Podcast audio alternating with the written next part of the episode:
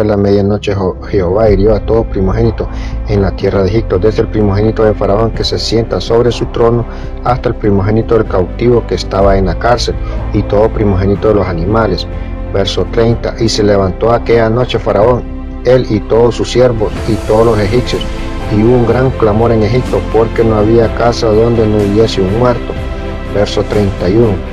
E hizo llamar a Moisés y Aarón de noche y les dijo, salí en medio de mi pueblo vosotros y los hijos de Israel, e serví a Jehová como habéis dicho.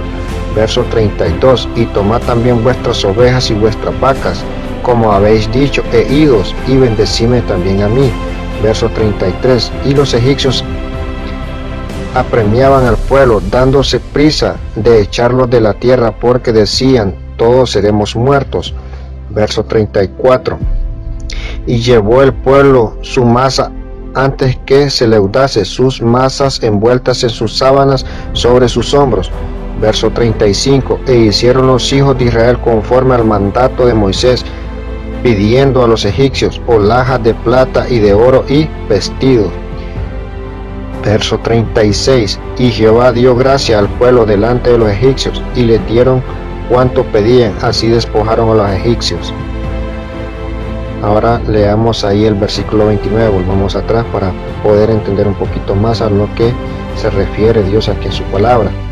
Y dice el verso 29, y aconteció que en la medianoche Jehová hirió a todo primogénito en la tierra de Egipto, desde el primogénito de Faraón que se sienta sobre su trono hasta el primogénito del cautivo que estaba en la cárcel, y todo primogénito de los animales.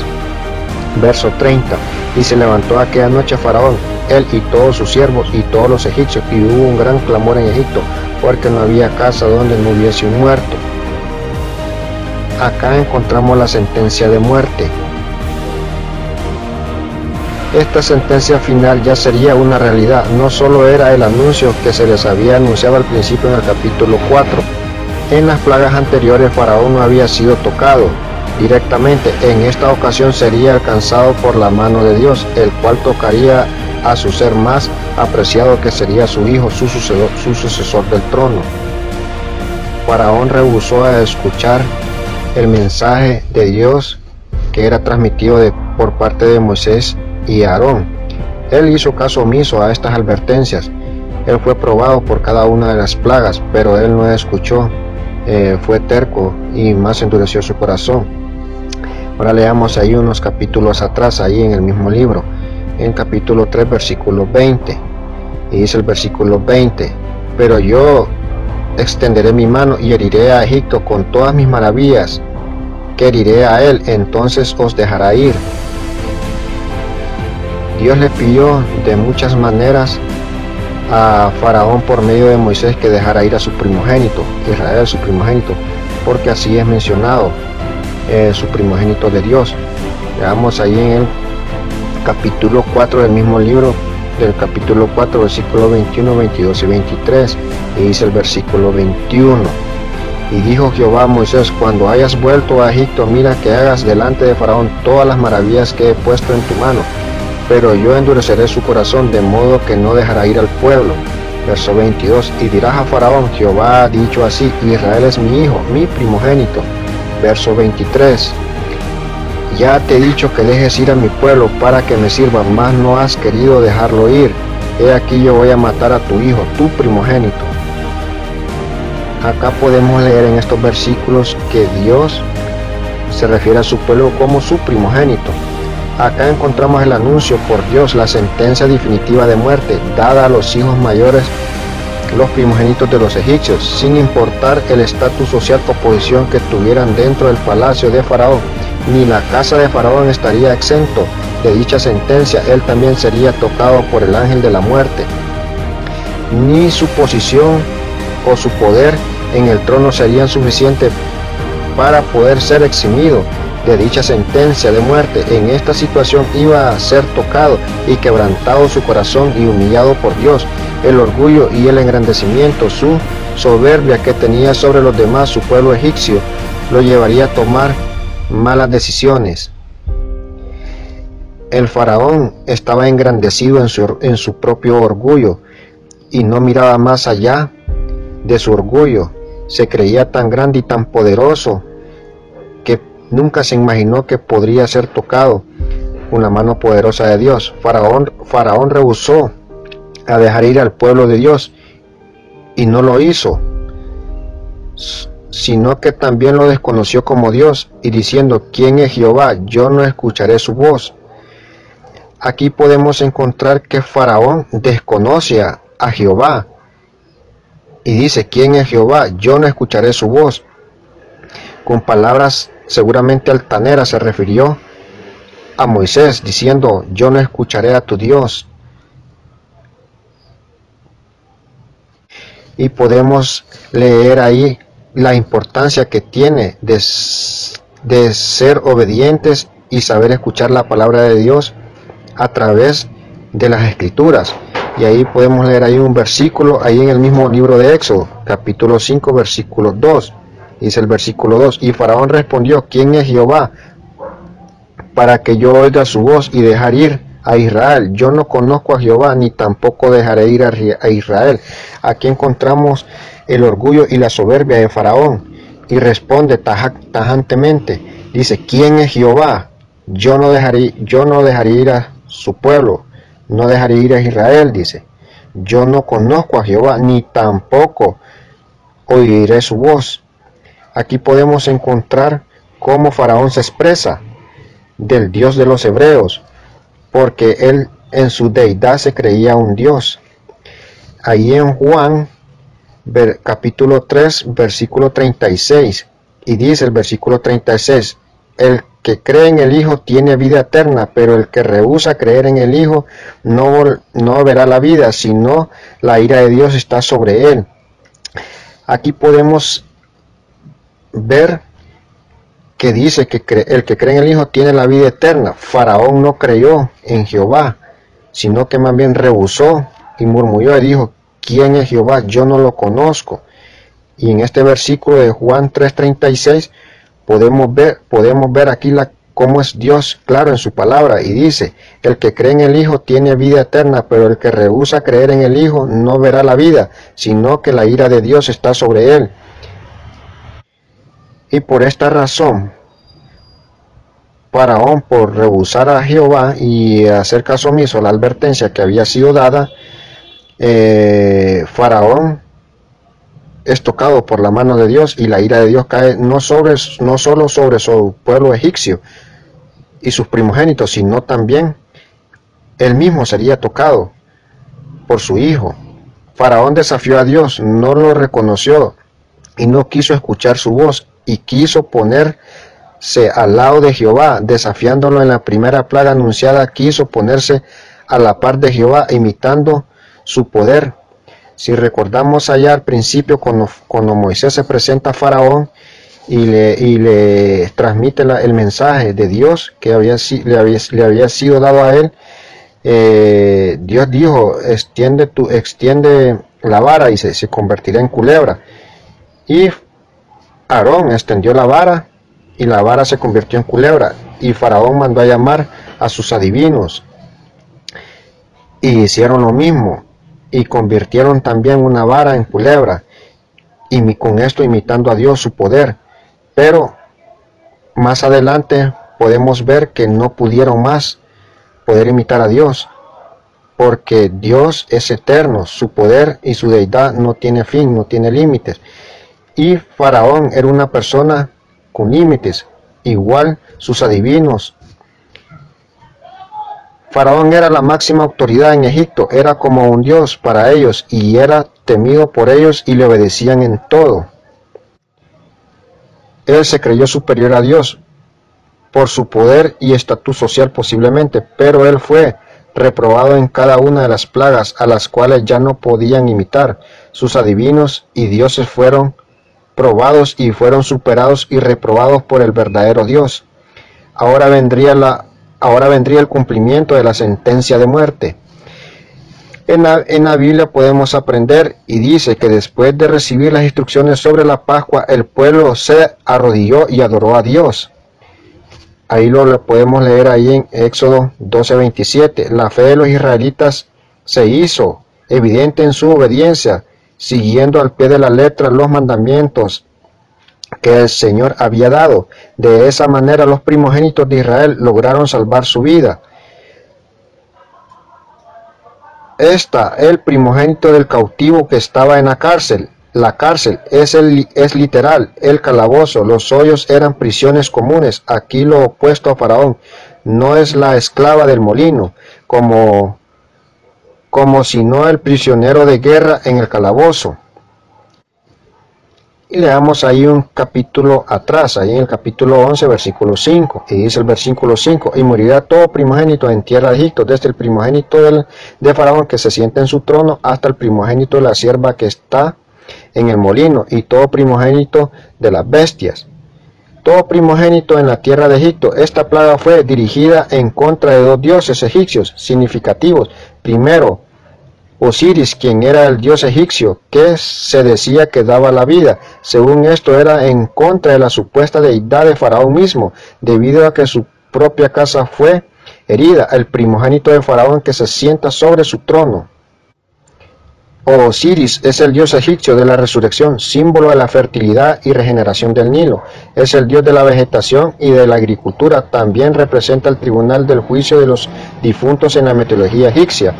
Esta sentencia de muerte no solo sería a los primogénitos de los, de los egipcios, sino también a todos sus dioses. Los egipcios tenían varios dioses y cada uno, cada uno estaba, estaba especificado para dicha situación. En esta ocasión el, el dios Osiris era el indicado para esta situación que estaba pasando Faraón, porque era el dios de la resurrección ahí en Éxodo capítulo 12, 12. Y le damos el versículo 12. Pues yo pasaré aquella noche por la tierra de Egipto y heriré a todo primogénito en la tierra de Egipto, así, a los, así, así de los hombres como de las bestias. Ejecutaré mis juicios en todos los dioses de Egipto, yo Jehová. Aquí podemos recalcar lo que dice Dios en su palabra. Y dice al final, y ejecutaré mis juicios sobre todos los dioses de Egipto, yo Jehová. Aquí es directo Dios en su palabra que dice que ejecutará sus juicios en todos los dioses. No habrá excepción en ese instante que un Dios no pueda ser tocado por la mano poderosa de Jehová porque Él, él es claro que dice que ejecutará sus juicios en todos. No hay excepción alguna de algún Dios que se pueda liberar de esta sentencia también de muerte.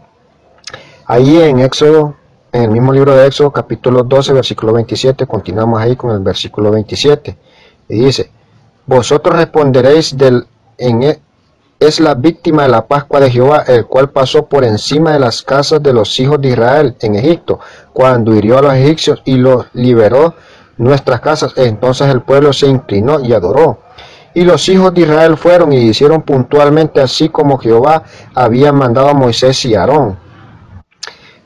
Vemos en estos versículos la importancia de la obediencia y saber escuchar la voz de Dios dicha por Moisés y Aarón en ese, en ese momento.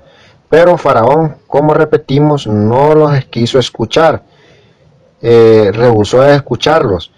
Tal vez Faraón tenía algún conflicto personal con Moisés por lo que había pasado anteriormente, pero no estaba rehusando no solo a Moisés y Aarón, Faraón estaba rehusando a escuchar directamente a Dios, porque Moisés y Aarón solo eran mensajeros de Dios, pero el mensaje era directo de Dios.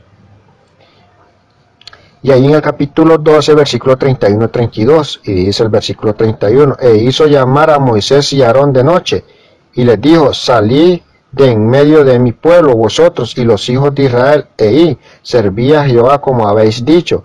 Verso 32, y tomad también vuestras ovejas y vuestras vacas, como habéis dicho, e idos, y bendecime también a mí. Y dice al final del verso 32, y bendecime también a mí. Aquí podemos ver la petición de Faraón. Y se atreve todavía, a pesar de todo lo que le había hecho al pueblo escogido de Dios, a los hebreos, que no, no quiso escuchar las advertencias que había, Dios les había, le había dado y que haría si no dejaba ir a su pueblo, se atreve a pedir bendición para él. En aquella trágica noche de Egipto se produjo la muerte, el hijo mayor en cada casa que no estaba protegida por la sangre.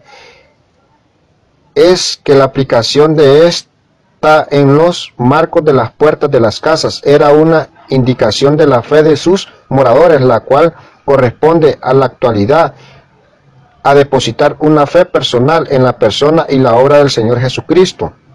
Ellos fueron obedientes y hicieron tal como Moisés se los había indicado.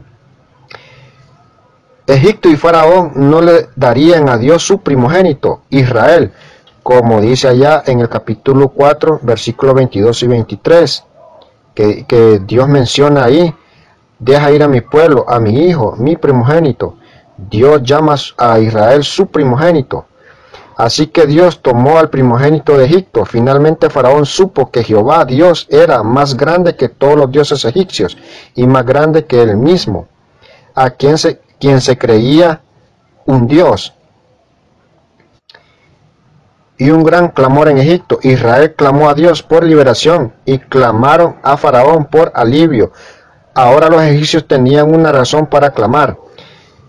Eh, si recordamos ahí, eh, varios capítulos atrás, al principio del libro, ahí específicamente en el capítulo 2, versículo 23 del mismo libro, veamos ahí el verso 23, y aconteció que después de muchos días murió el rey de Egipto, y los hijos de Israel gemían a causa de la servidumbre, y clamaron, y, y subió a Dios el clamor de ellos con motivo de servidumbre.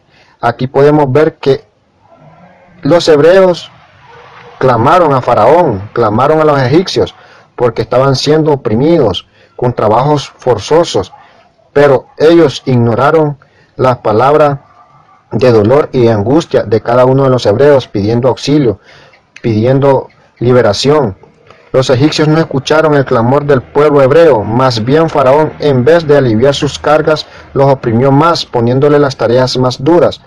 Ahora en esta ocasión les tocaba a los egipcios clamar, hasta el propio faraón que se creía un dios. También es importante recordar que tiempo más adelante Cristo también clamó en la cruz por toda la humanidad, sin excepción alguna de personas. Y busquemos ahí un versículo, ahí en Hebreos capítulo 5, versículo 7 en adelante. Y dice el versículo 7, y Cristo en los días de su carne ofreció ruegos y súplicas con gran clamor y lágrimas al que le podía liberar de la muerte. Fue oído a causa de su temor reverente. Verso 8, aunque era hijo, por lo que padeció aprendió la obediencia. Verso 9, y habiendo sido perfeccionado, vino a ser autor de eterna salvación para todos los que le obedecen. Aquí podemos encontrar la, importancia que tiene la obediencia y saber escuchar.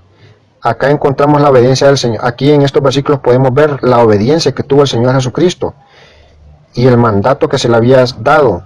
Él cumplió a, a cabalidad cada una de las cosas que se le habían encomendado. Faraón hace llamar a Moisés y Aarón. En ese momento reconoce que el Dios de los hebreos es más poderoso que él mismo y sus dioses, hasta llegó al punto de pedir bendición para él. Podemos decir que Faraón aquí tuvo el cinismo de pedir bendición para él. Ahí en el, capítulo 12, versículo 32, continuamos ahí. Y dice el capítulo 32, tomad también vuestras ovejas y vuestras vacas, como habéis dicho, e idos, y bendecime también a mí. La bendición también es a mí. Esto muestra que ahora Faraón sabía quién era Jehová, el Dios que era más grande que Faraón, el cual Faraón mismo buscó la bendición. Faraón llega en este, en este conocimiento después de ser quebrantado su corazón.